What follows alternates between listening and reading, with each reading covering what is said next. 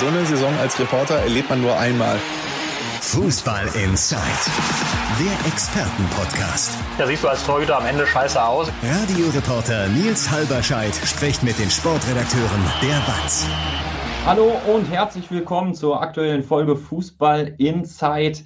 Acht Spieltage, erst zwei Siege, Trainer weg, vermeintlicher Stress in der Kabine. Bei Schalke 04 bleibt es wild und jetzt steht auch noch dieses verflixte Kellerduell gegen Hertha BSC an. Deshalb heute wieder mit dabei unser S04-Experte Andi Ernst. Hallo Andi. Glück auf. Und es kann ja relativ schnell gehen im Profifußball. In der vergangenen Woche saßen wir noch, haben gesagt, ach, die Welt beim VfL Bochum, die wird ja stark davon beeinflusst, wie es jetzt gegen Gladbach ausgeht. Und wir wissen jetzt mehr. Es hat erneut eine Niederlage gegeben für die Bochumer. Jetzt geht es nach Leipzig und äh, wie die Lage an der Kastropper Straße ist, Bochum-Reporter Markus Rensinghoff wird es uns heute sagen. Mahlzeit, Markus. Hi. Ja, Glück auf.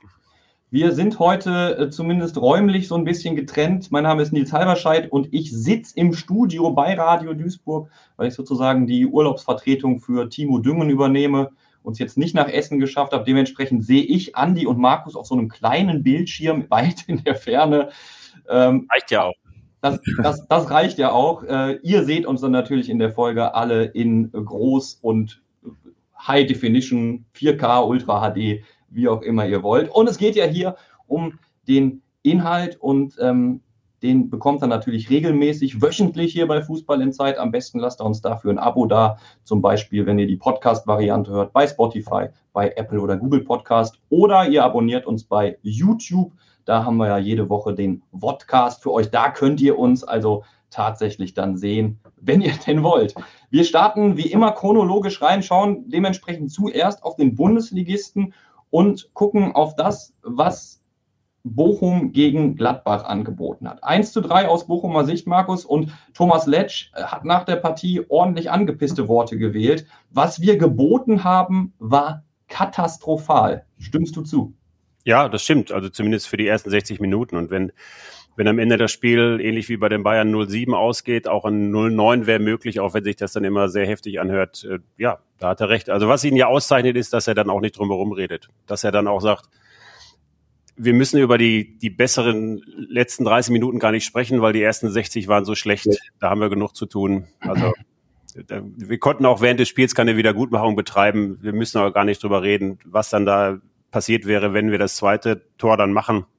Der Mann ist dann immer sehr klar in seiner Aussage und im Kopf.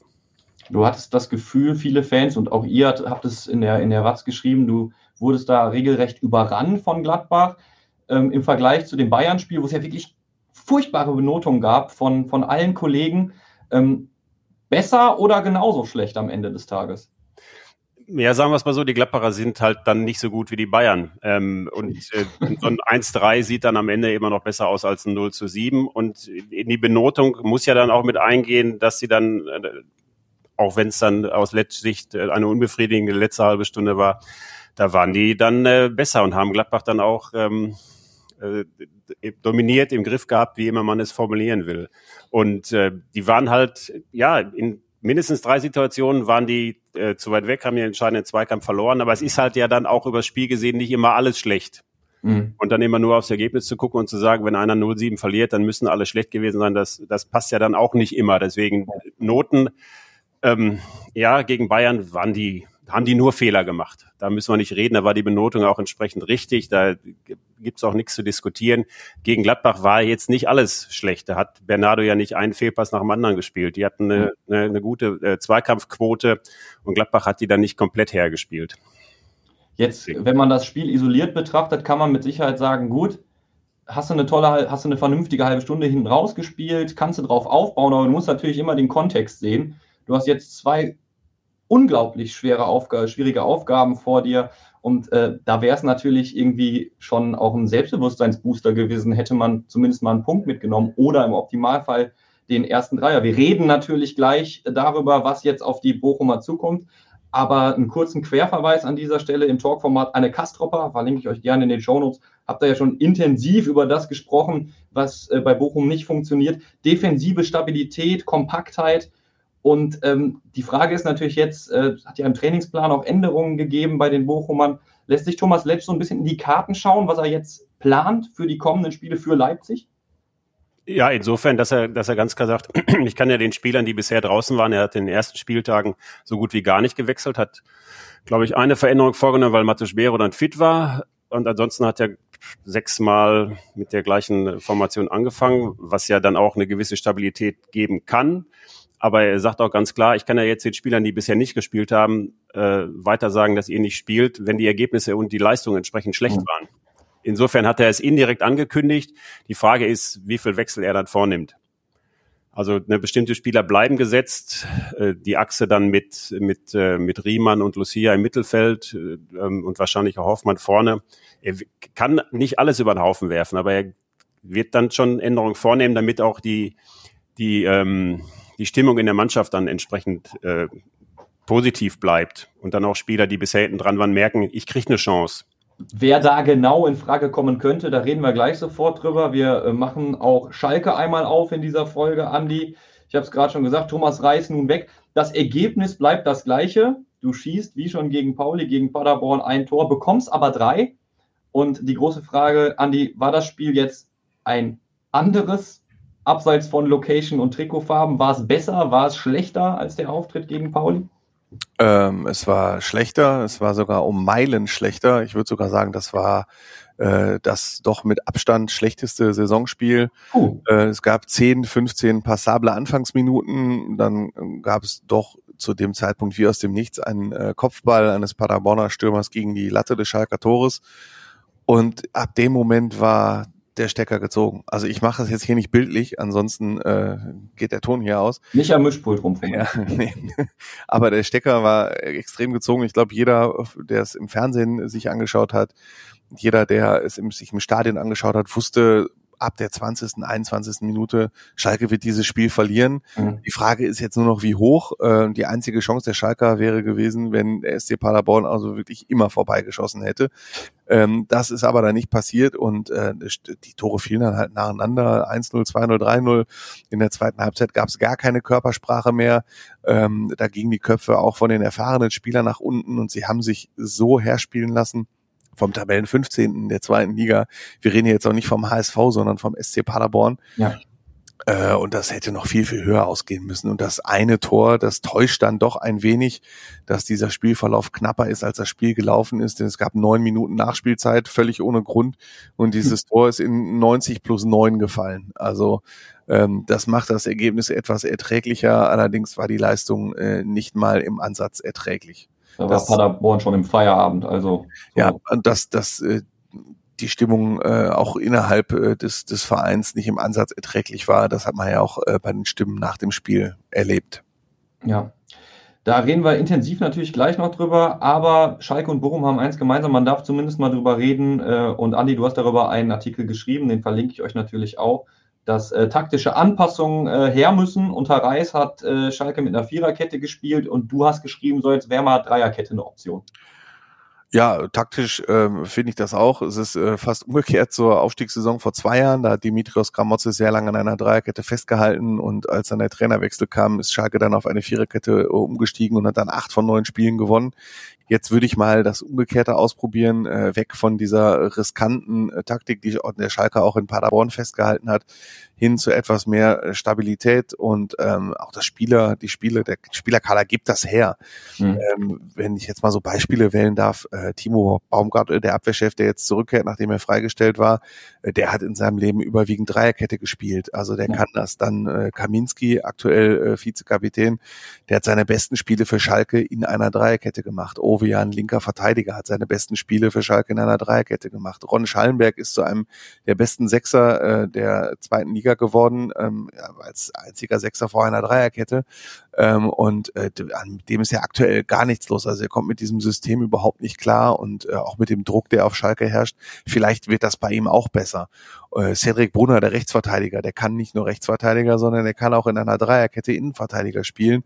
Sprich, aus meiner Sicht ist sehr, spricht sehr, sehr viel dafür, äh, mal das System zu ändern. Ob's äh, Matthias Kreuzer und Mike Büskens in ihrem letzten Spiel als Interimstrainer wirklich umsetzen, sehr natürlich dahingestellt. Aber es heißt ja immer so gerne, äh, ja, ihr Reporter könnt ja vorher immer äh, viel sagen, von euch ja ja nichts gehört. So, jetzt äh, haben die mal gehört, wie ich jetzt aufgestellt hätte.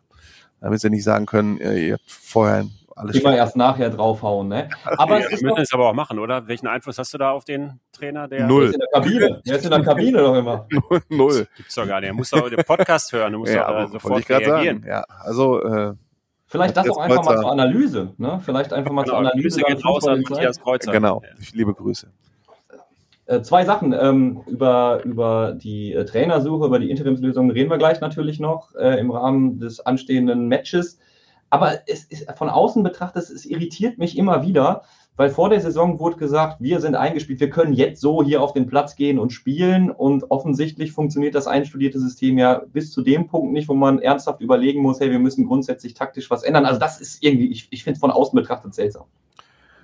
Ja, das ist auch von innen betrachtet äh, sehr seltsam, äh, weil du hast natürlich völlig recht. Also das war schon äh, direkt am ersten, zweiten Tag, äh, nachdem die Saisonvorbereitung begonnen hatte, fiel eben dieser Satz. Genau. Äh, ne, da fiel, fiel dieser Satz, wir könnten sofort anfangen zu spielen, wir haben äh, ein System, wir haben Spieler und wir ist alles eingespielt und ja, offensichtlich ähm, ist dieses äh, System dann doch nicht so geeignet für die zweite Liga, wie Schalke sich das dachte Nein. und offensichtlich sind die Spieler dann doch nicht so gut, wie Schalke sich das dachte. Wer hat dieses System in der Rückrunde getragen? Da reden wir von Alex Kral, der jetzt mal kurz Champions League von Anfang an gespielt hat für Union Berlin.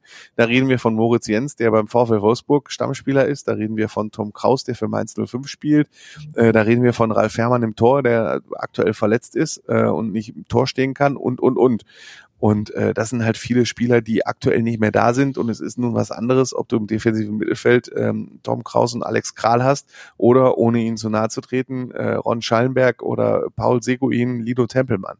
Das Ja. ist halt schon ein Qualitätsunterschied, Ja. zumal da halt auch neue Spieler dabei sind, die eben nicht sofort in der Lage waren, dieses System zu spielen, die sich halt eben erst dran gewöhnen mussten, wie Ja. ich es gerade ausgeführt habe. Und das sind halt auch so Gründe, warum das dann doch ein bisschen kollabiert ist jetzt. Ja. Markus, die Frage in Bochum, wer gehört zu dem Personal, das es schafft, äh, so ein bisschen Turnaround will ich noch gar nicht sagen, aber, aber den Drive reinzubringen, dass man mal endlich den ersten Dreier einfährt. Bochum vor Leipzig, du hast gerade schon angesprochen, personelle Konsequenzen und ich habe es angerissen, Ablauf, Trainingsplan hat sich ein bisschen geändert. Kannst du einmal kurz erläutern, warum hat Thomas Letsch das gemacht? Mhm. Er, er macht sonst äh, dienstags öffentlich, äh, alle können zugucken, mittwochs, donnerstags nicht öffentlich. Und da lässt er dann schon die Formation spielen, die ihm dann am Wochenende so vorschweben könnte. Und er ist jetzt diese Woche geändert, weil er gesagt hat, ist alles offen. Also alle können Mhm. sich anbieten und ich kann jetzt keinem sagen, dass er am Wochenende spielt. Und insofern können alle ruhig sehen, was wir machen, weil da ist noch gar keine Entscheidung gefallen. Ja, der einfache Punkt. Deswegen am Freitag dann nicht öffentlich. Da wissen dann auch schon mal dann die Spieler eher, ob sie am Wochenende dann dabei sind oder nicht. Und du hast äh, schon die, die Frage gestellt, wer könnte reinrutschen? Ich bin fest davon überzeugt, dass es äh, Christian Gabor sein wird, weil Felix Passlack bisher noch nicht überzeugt hat. Drücken wir es mal zurückhaltend aus. Und dass ähm, äh, vorne auch Lukas Daschal eine Chance bekommen wird.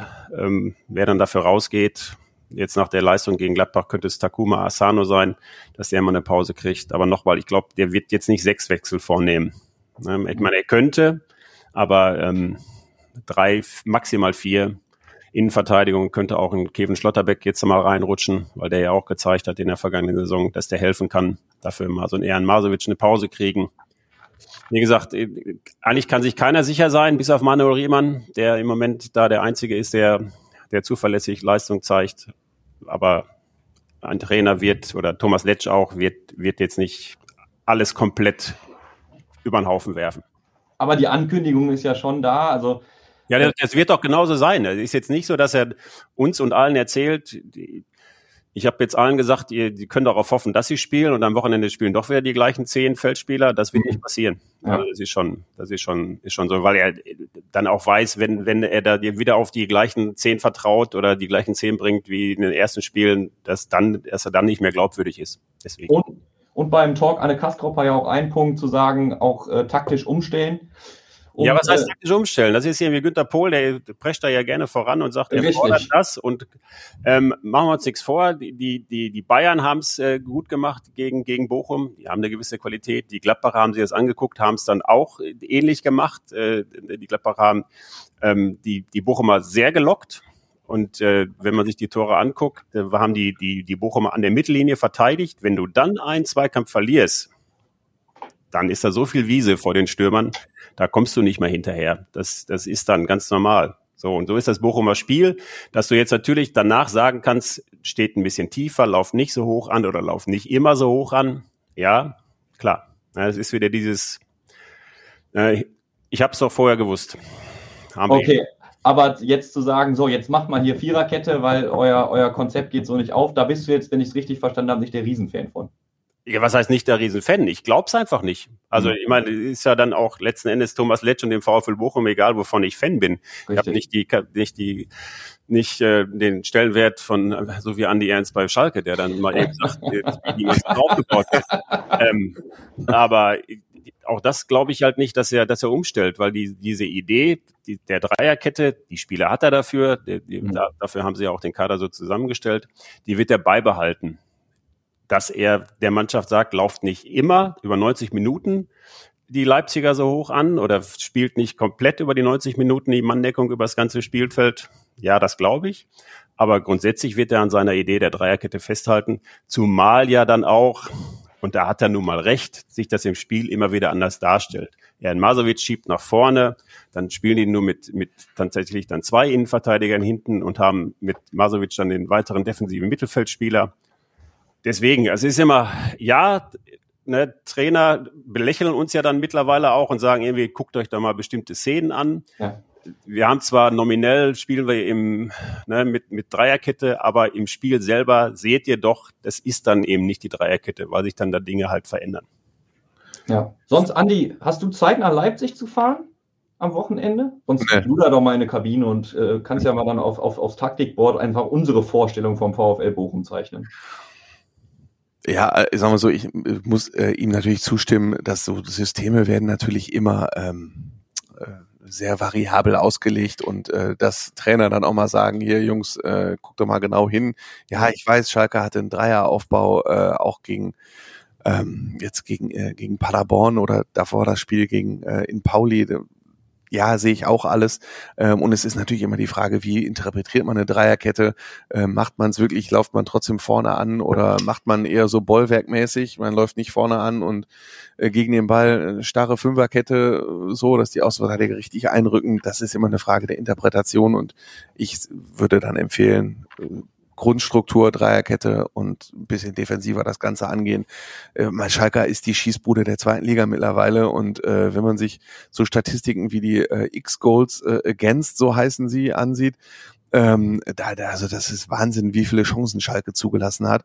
Und ich glaube, da ist ein Systemwechsel. Natürlich sieht das dann erstmal ein bisschen defensiver aus, ja, aber ich glaube, ähm, da geht's jetzt als Tabellendrittletzter der zweiten Liga, da geht's jetzt nicht darum, einen offensiven Schönheitspreis zu gewinnen, sondern gerade auch gegen Hertha, die natürlich auch ähm, ihre, ihre offensiven Stärken haben. Und äh, deshalb plädiere ich dafür, Matthias Kreuzer umstellen.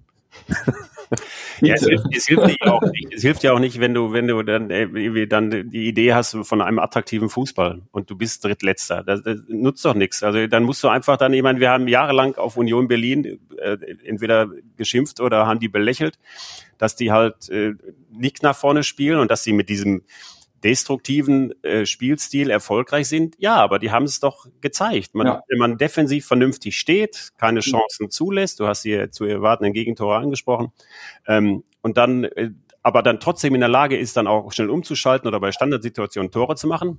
Ja, so what? Ist erlaubt, ist, ist verboten. Also wunderbar, mache ich doch. Wenn ich erfolgreich bin und die Mannschaft hält sich an die taktischen Vorgaben, wunderbar. Und zu verlieren hat Matthias Kreuzer eh nichts, weil ist ja sein letztes Spiel. Also Zwangsläufig. er darf ja gar nicht. Weil dann, es ja. weiß ja noch keiner, dann übernimmt ja Andi Ernst. Ja. Gut, jetzt haben wir ein bisschen vorgegriffen, das wollten wir eigentlich erst am Ende der Folge verraten. Ja, Entschuldigung, Nils, Nils, so, normalerweise sitzt du zwischen uns und ich kann auf deinen Zettel gucken. Ja. Den sehe ich jetzt hier nicht. Ach so, ihr habt meinen Laufplan gar nicht vor ja, euch heute. Nee. Ne? Das ist natürlich ein riesiges Problem, deshalb äh, geordnetes Chaos also heute. Ähm, lasst mich versuchen, ein anderes Kapitel dieser Folge aufzumachen. Lasst uns über die Verletzten reden. Ähm, da äh, hat, der, steht der VfL Bochum zwangsläufig vor einem Problem. Du musst natürlich jetzt gucken, ähm, wie ersetzt du Martus Bero, denn der wird definitiv jetzt erstmal bis Ende des Jahres fehlen. Ja. Ja, das ist immer die Sache mit, irgendwie ist es besser, wenn so ein, so ein Band im Knie komplett durchreißt oder angerissen ist. Das wird jetzt konservativ behandelt. Das ist dann äh, erstmal ein Vorteil. Alles, was nicht operiert werden muss, ist immer besser. So habe ich es dann auch gelernt und mit haben verschiedene Ärzte mir das auch erklärt.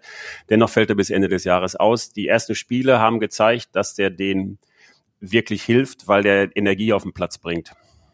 Weil der nach verlorenen Zweikämpfen sofort im Rückwärtsgang ist und äh, da für Ordnung sorgt und äh, auf der anderen Seite in der Offensive mit seinen Tiefenläufen auch für Gefahr vor dem gegnerischen Tor sorgen kann. Der Bochumer Kader aber gibt es her, das dann aufzufangen. Ähm, Interessant war ja, als Matteo Spero sich gegen, gegen Gladbach früh verletzt hat, er schickt Philipp Förster, Patrick Osterhage und Christopher Antwi Atschei zum Aufwärmen. Hm. Philipp Förster ist ein Mittelfeldspieler, der hat seine Stärken in der Offensive, kann auch zurückarbeiten, gewinnt Zweikämpfe. Patrick Osterhage ist mehr fast schon so der klassische Sechser, der der abräumt, der auch nach vorne gehen kann, aber der halt auch mit seiner hohen Laufleistung da auch für Stabilität sorgen kann. Und der nimmt dann Christopher Antwi Ajay. Und das war, ja, jetzt, ne, wir können uns nachher wieder hinstellen und sagen, wir, hm, war jetzt aber keine so gute Idee. Ja, aber ich glaube, äh, gegen, gegen ähm, Leipzig wird dann Förster oder Osterhager auf dem Platz stehen. Ja. Ex-Post-Faktor ist immer leicht. Ja. Na, zu sagen, ach ja, hättest du mal. Äh, Andi, Schalke. Hm. Bei Ralf Herrmann ist so ein bisschen, ja, nein, oh, nee, doch nicht, vielleicht. Äh, ja. Aber er, also er war wieder im Training, jetzt aber doch nicht mehr, weil wieder Probleme. Ja, der Ralf Herrmann ist halt auch nicht mehr der Jüngste. Ne? Ich würde sagen, 35? Ja. So wie du, ne? Ja. Ja, ja so wie ich. Ja. ja. Jedenfalls, äh, Ralf Herrmann ist äh, wochenlang ausgefallen hat äh, wieder trainiert und ja, gestern ähm, waren wir beim Training als äh, Reporter und äh, da waren vier Leute auf dem Platz, aber keiner davon sah so aus wie Ralf Fährmann. Mhm. Und er war auch nicht dabei und äh, die offizielle ähm, Variante des Vereins ist äh, Vorsichtsmaßnahme, äh, weil äh, er schon wieder was in der Wade gespürt hat. Ja.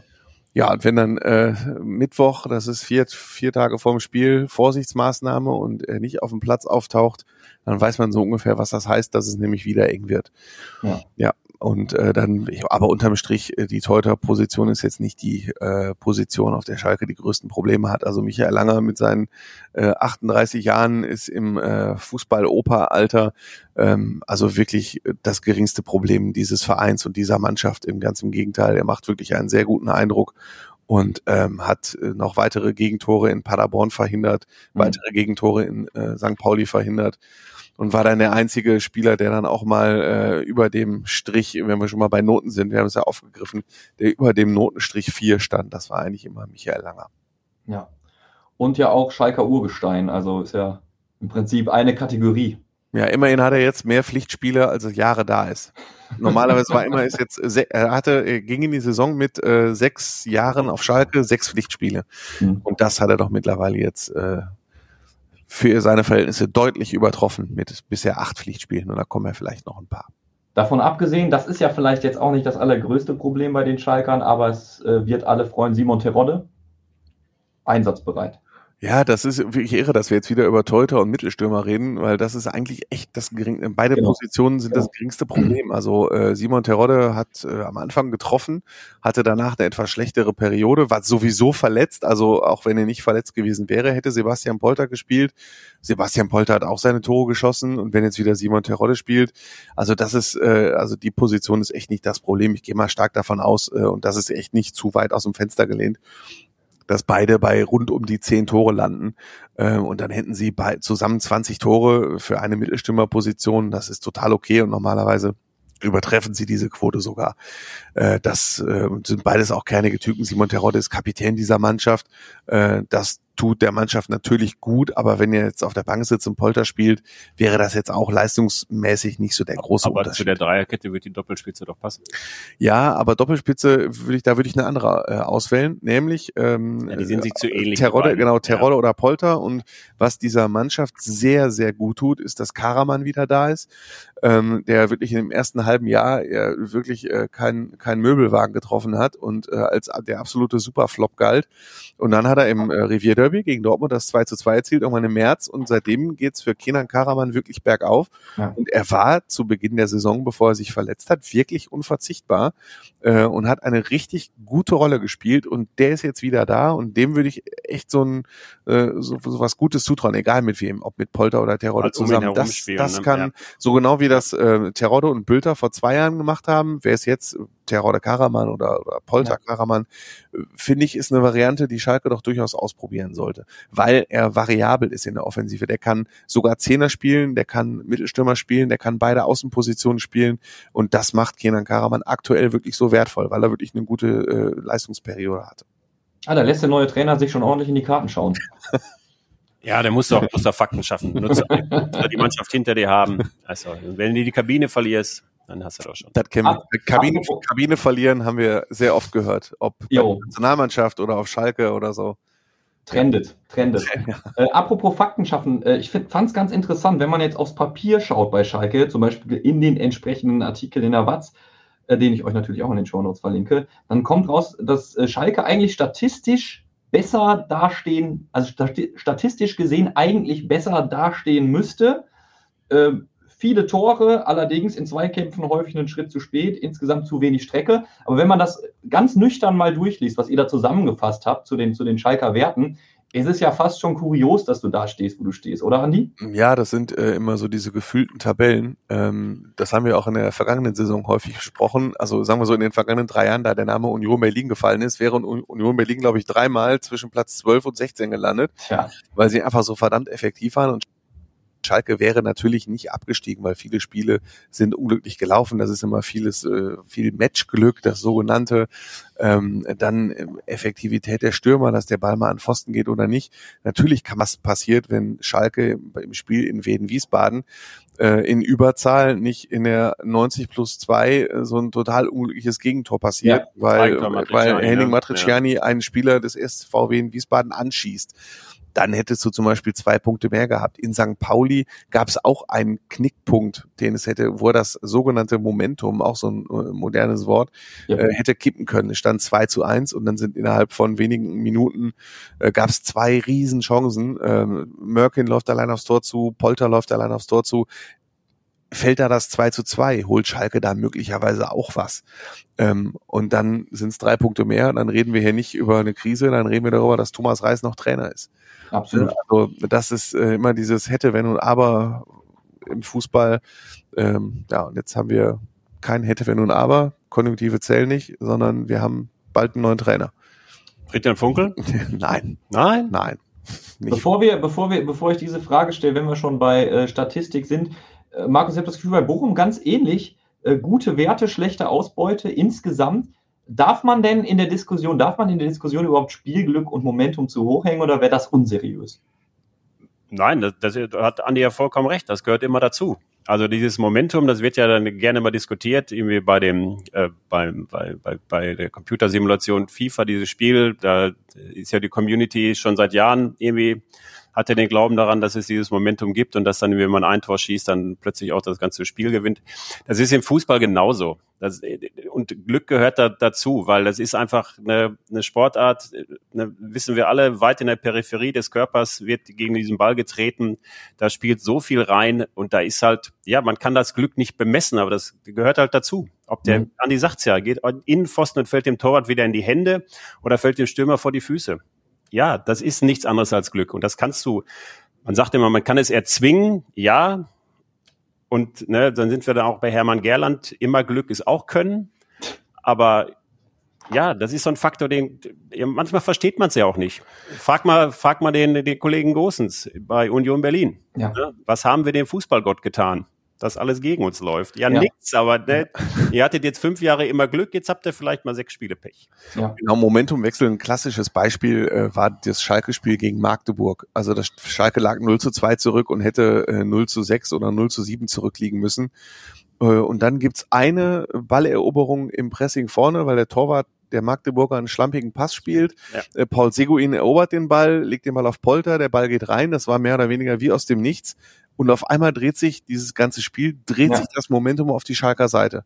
Und die Stadion kam zurück, das ist ja auch immer so ein, so ein Einfluss, 60.000 Zuschauer sind da. Gestern ähm, noch mit, mit, also, Kanten drüber gesprochen, der hat genau das erzählt, hat gesagt, ich lag auf der Couch, habe das Spiel gesehen und habe dann gesagt, wir waren zwei, ich gehe ins Bett. Und am anderen Morgen guckt er auf sein Handy und sagt, du nee, glaubst es kaum, ne? Kann aber irgendwie 4-2, nein, niemals. Ne? Ja, so, aber ja. ja. Ja, es, sind, äh, es ist interessant, es ist so abstrakt und nicht greifbar und trotzdem spielt es eine große Rolle und äh, irgendwie, es passt manchmal ja gar nicht in dieses komplett durchanalysierende Geschäftsmodell Profifußball, dass da irgendwas ist, was man einfach nicht erfassen kann. Was man bald erfassen können sollte, und jetzt gehen wir mal auf, äh, wirklich ernst auf die Frage zu und äh, reden nicht über Andi, den kommenden Schalke-Coach. Moment. Versteht ihr das? Versteht ihr das? Das war ein Wortwitz. Ach so, ja, okay, danke für Markus, die Markus frag mal, frag mal Andi, was der manchmal mit mir mitmacht hier in diesem Format. Guck mal. Eigentlich bin ich für schlechte. Der, der packt sich an die, der packt sich nur an die Stirn, der arme Mann. Ja. Nee, aber jetzt mal ohne Scheiß, Frage. ohne Scheiß, genau, ohne oh, Scheiß, Beef? Ohne Scheiß, Andi, was ist jetzt mit Trainer bei Schalke? Der kommt. Wer wird es? Keine Ahnung. Wann will Schalke ich damit mal langsam rausgehen? Nein, also ähm, Matthias Kreuzer und Mike Büskens machen das noch am Sonntag und äh, wie er gerade schon angekündigt hat, oder wie du das angekündigt hast, Matthias Kreuzer darf es nicht länger sein.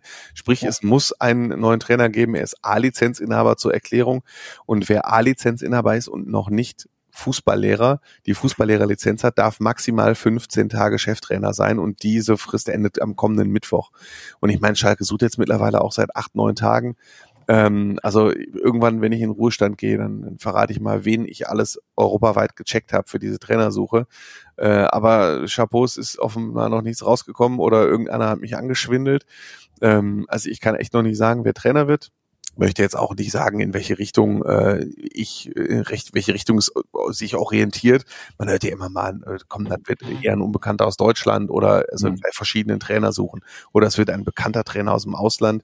Natürlich gibt's auch da eine Tendenz, aber das wäre jetzt unseriös, wenn ich die jetzt nennen würde. Was ich aber sagen kann, in der kommenden Woche kommt definitiv äh, ein neuer Vorstandsvorsitzender der wird irgendwann präsentiert. Es kann sogar sein, dass es äh, an einem Tag stattfinden wird, also Montag oder Dienstag, dass es dann äh, eine komplett neue, äh, also nicht eine komplett neue Führung, aber dass dann wirklich zwei wichtige Positionen dieses Vereins dann wieder besetzt sind.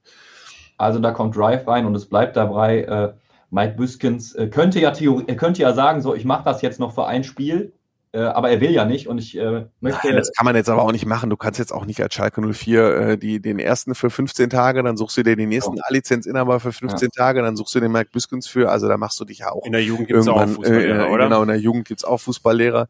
Ja. Äh, das, da machst du dich ja wirklich unglaubwürdig, zumal alle Beteiligten, also ob Peter Knäbel, ob André Hechelmann, ob Axel Hefer aus dem Aufsichtsrat, die haben ja alle gesagt, dass ein externer Trainer kommt und ähm, das werden sie jetzt, die Gespräche laufen. Also die äh, Hechelmann und Knäbel sind auch echt kaum zu sehen am Trainingsgelände.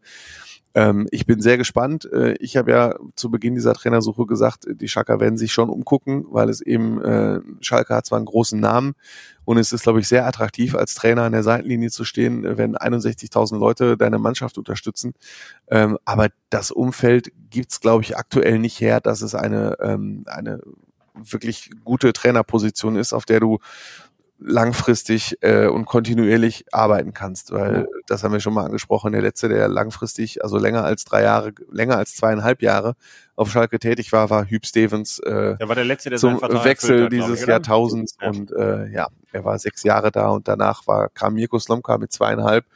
Sprich, Du weißt, äh, du kannst finanziell nicht mehr, dich nicht mehr unabhängig machen durch Schalke. Das war ja früher auch so. Da Ja. wusstest du genau, du bist ein halbes Jahr zwar nur Trainer, aber danach musst du nie wieder arbeiten gehen, weil es so viel Geld gibt. Das gibt's nicht mehr. Die Mannschaft äh, ist Drittletzter der zweiten Liga.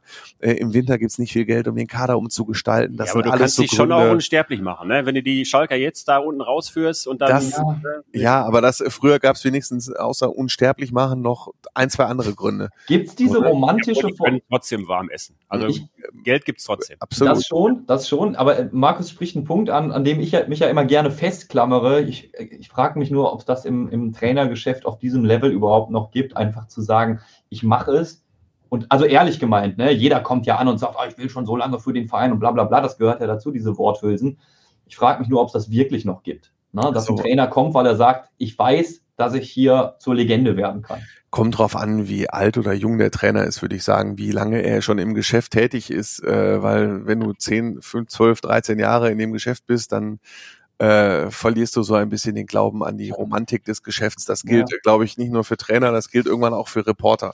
Ja, du musst halt glaubhaft bleiben. Und wenn ich jetzt den Herrn Baum sehe, ne, wie der sich präsentiert hat auf Schalke, so im Nachhinein kann man das auch nur also belächeln, wie der so. Ne, vertraut mir mal, ich weiß schon, was ich tue. Mhm. Das ist ihm Ja. so um die Ohren geflogen. Ja, ist, ja. Ja, geht schnell. Das war das Bild mit der Ketchupflasche. Das Ja, ist auch, einfach ja, Ketchupflasche, an die man einfach hinten drauf und dann Genau. kommt einfach nichts und irgendwann Wann? kommt alles auf einmal. Aber Ketchup gab's nicht in dem Jahr auf Schalke.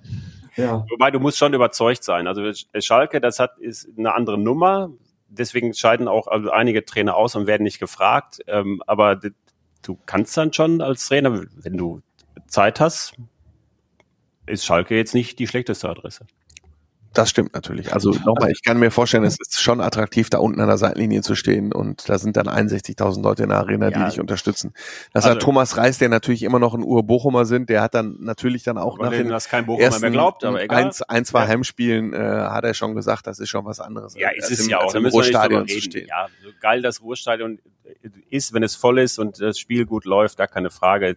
Ist doch nochmal klar, ob da 60.000 oder nur knapp 30.000 sind. Ist ja eine andere Lautstärke. Aber anders als zum Beispiel beim VfL ist natürlich ein Profil eines Trainers auf Schalke.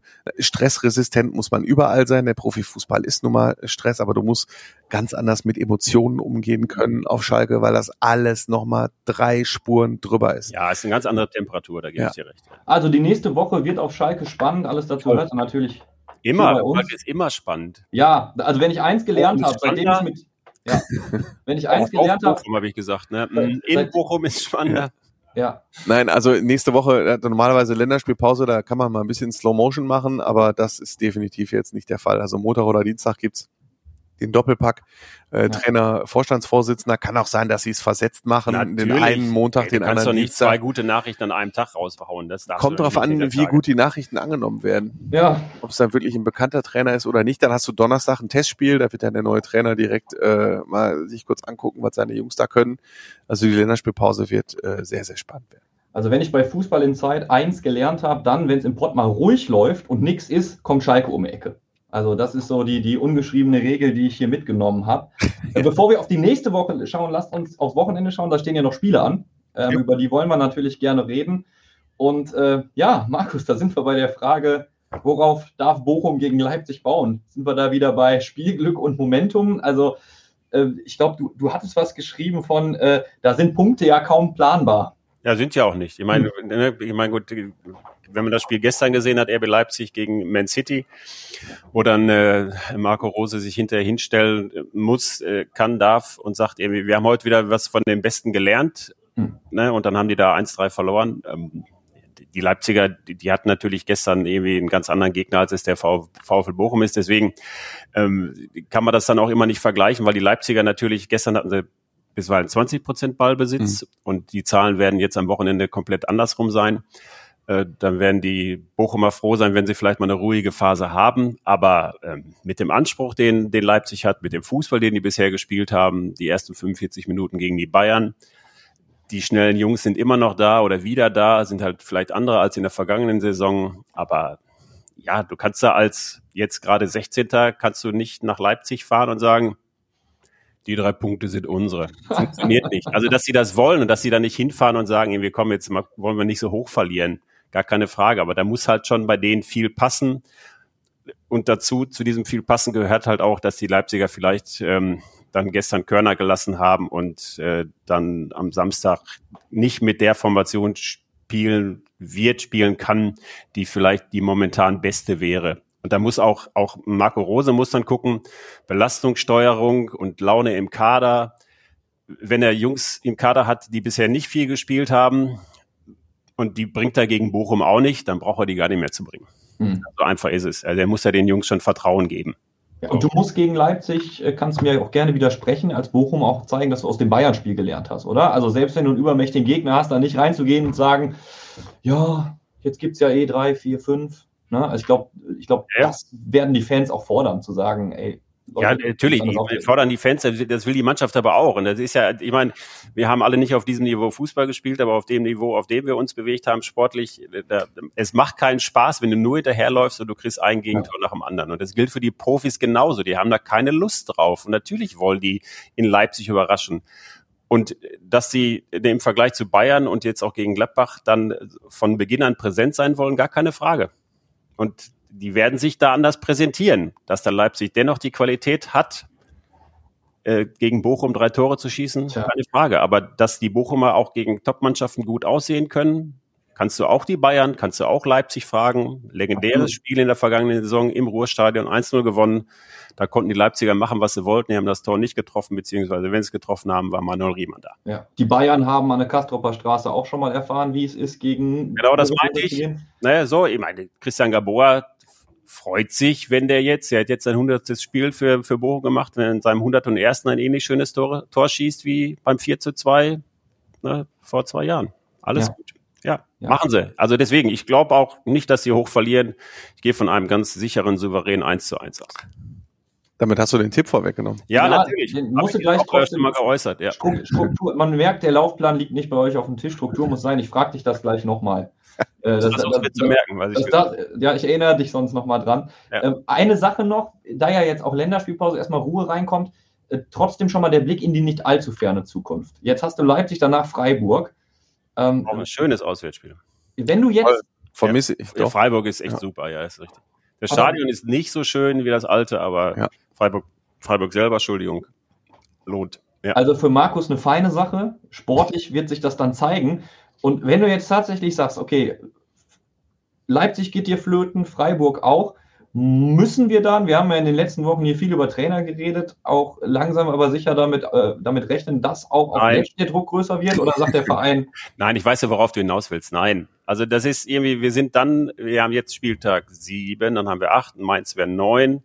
Ähm, nein, also da sind die Bochumer ganz klar und da hilft dann auch, dass, dass da alles nicht ganz so heiß gekocht wird wie auf Schalke und nicht so viele dann da reinreden und alle mitsprechen wollen und Schön. die haben da schon eine andere Linie. Ja. Thomas Reis ist jetzt wieder frei, ich sag's nur. War der nicht Ur-Bochumer? ja, ist richtig. Ja. Aber den Olli Schalke doch eher zurück, als dass ja. der VfL Bochum den zurück. Er ist 50 geworden jetzt auf jeden Fall. Ja, herzlichen Glückwunsch. Ja. Happy Birthday. Der Kollege Ralf Ritter übrigens auch. Der wird äh, an diesem Na. Freitag. Ja, ja dann gerade denk, denk, dann noch nicht. Dran, ne? Also ne? morgen anrufen. Ralf Ritter wird 50. Man sieht ja. ziemlich an. Packe ich, die Nummer packe ich euch in die Show Notes. Ja. Die private Festnetznummer von Ralf Ritter. Kann ich euch gleich geben, ganz genau. Ja, ja. Ich kann auch sagen, wo der feiert. Also von daher können wir alle vorbeifahren. Wir machen mal einfach so ein, so ein Ding, dass wir alle Meet, meet and Greet. Der wird sich freuen. Ja, natürlich freut er sich. Der Rari ist ein herzensguter Mensch. alle willkommen heißt. Aber ich bin vom Thema abgekommen. Nein, Thomas Letz steht da nicht zur Diskussion. Okay, dann können wir jetzt nochmal über Hertha reden. Ich meine, eigentlich hättest du das wahrscheinlich, äh, wenn du es prognostiziert hättest, Andi, als irgendwie Spitzenduell um Platz 1 vor der Saison gesehen. Und jetzt äh, stehen wir hier. Ich mache es ganz offen und leicht. Was spricht für Schalke, was spricht für Hertha, für die Hertha? Ja, Hertha ist, äh, die Form der Hertha ist jetzt ein bisschen besser. Also die Formkurve ist ein bisschen äh, umgedreht. Hertha ist ja sehr schlecht gestartet ähm, und hat jetzt sich jetzt in der Tabelle ein bisschen nach oben gearbeitet. Auch nicht viel, aber ein bisschen. Welcher Ex-Schalker kann treffen? Rese. Ne, zum Beispiel, oder? Ja. Wenn es nach dem Platte getroffen hat. Ja. Also ist ja schon fast so wie Bremen, die ja auch irgendwie nur von ihren ehemaligen Spielern ja. um die Ohren kriegen. Absolut. Ähm, ja, also äh, es, es was spricht für Schalke? Natürlich, ähm, dass es ein Heimspiel ist. Ähm, was aber natürlich auch sehr riskant ist, wenn Schalke zum Beispiel, das sagen wir hier regelmäßig, wenn es mal nicht läuft, frühes Gegentor. Die ja. Fans haben schon in Paderborn den Support zur 55. Minute nach dem Tor zum 0 zu 2 eingestellt. Die Ultras haben ihre Fahnen eingerollt. Das passiert ja. auf Schalke ganz, ganz selten. Und wenn dann nach dem Spiel äh, die Fans auch noch rufen, wir sind Schalker und ihr nicht, als die Spieler in die Kurve kamen, dann weiß man, das ist auf Schalke schon da, also das Streichholz das brennt schon.